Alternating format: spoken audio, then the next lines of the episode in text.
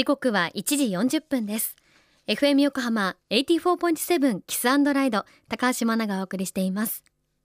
この時間は守ろう私たちの綺麗な海。FM 横浜では世界共通の持続可能な開発目標サステナブルデベロップメントゴールズ SDGs に取り組みながら14番目の目標海の豊かさを守ること海洋ごみ問題に着目。海にまつわる情報を毎日お届けしています。今週は朝日新書から出版されているタコの知性その感覚と思考の著者琉球大学理学部教授池田譲さんのインタビューです初日の今日は池田教授の研究について教えてください琉球大学の池田譲です。えっ、と私はまあタコとかイカ、これ等足類って言いますけども、等足類のまあ行動を主に調べる研究をしています。で特にまあ行動の中でも社会性とかコミュニケーションといったところに興味を持って研究をしています。タコっていうと、まあ、私たち日本人にとってはですね、まあうんまあ、動物というよりは食べ物っていう印象がすごく強くて実はですねあの動物として見たら非常に面白いところがあってそれはあの、まあ一言で言うと非常に知的レベルが高い動物なんですね。これあまり知られてないですけども、えー、と実は立派な脳があって私たちと非常によく似た形の目も持っていて物もよく見ている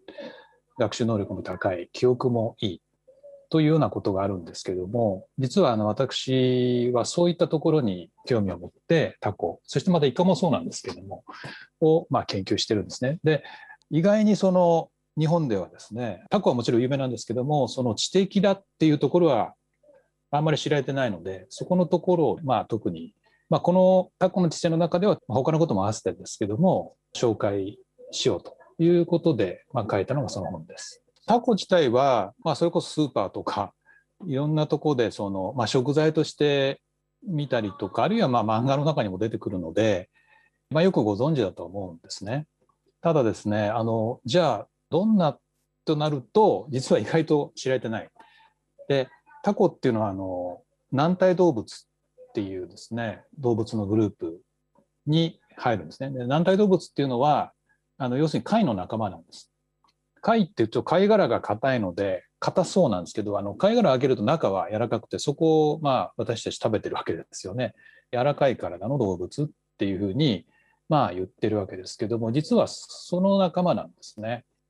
でもっと大きな区分で言うとあの背骨がある動物を脊椎動物っ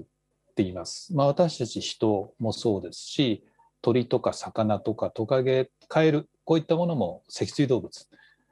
で背骨がない動物というのもいます。でこれはあの無脊椎動物といって、まあ、身近なとこでは昆虫がそうですよね。それからまあエビとかカニとかそれから先ほど言ったその貝軟体動物も無脊椎動物というグループなんですね。ですからタコっていうのは無脊椎動物の中の軟体動物という、まあ、グループに入っている動物と。というのがまず基本的なところです。琉球大学教授池田譲さんありがとうございました。私たちの生活の中では食材としてはねとても身近なタコなんですけれども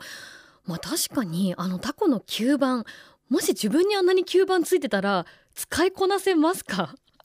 それを考えるとやっぱりタコって確かに知能が高いかもしれないというふうにも考えられますよね。詳しくはこれから池田教授に紐解いてもらいましょう。お楽しみに。FM 横浜では海岸に流れ着いたゴミなどを回収し海をきれいにしていくために神奈川守ろう私たちのきれいな海実行委員会として県内の湘南ビーチ FM レディオ湘南 FM 湘南ナパサ FM 小田原のコミュニティ FM 各局。その他県内のさまざまなメディア団体のご協力を得ながら活動しています。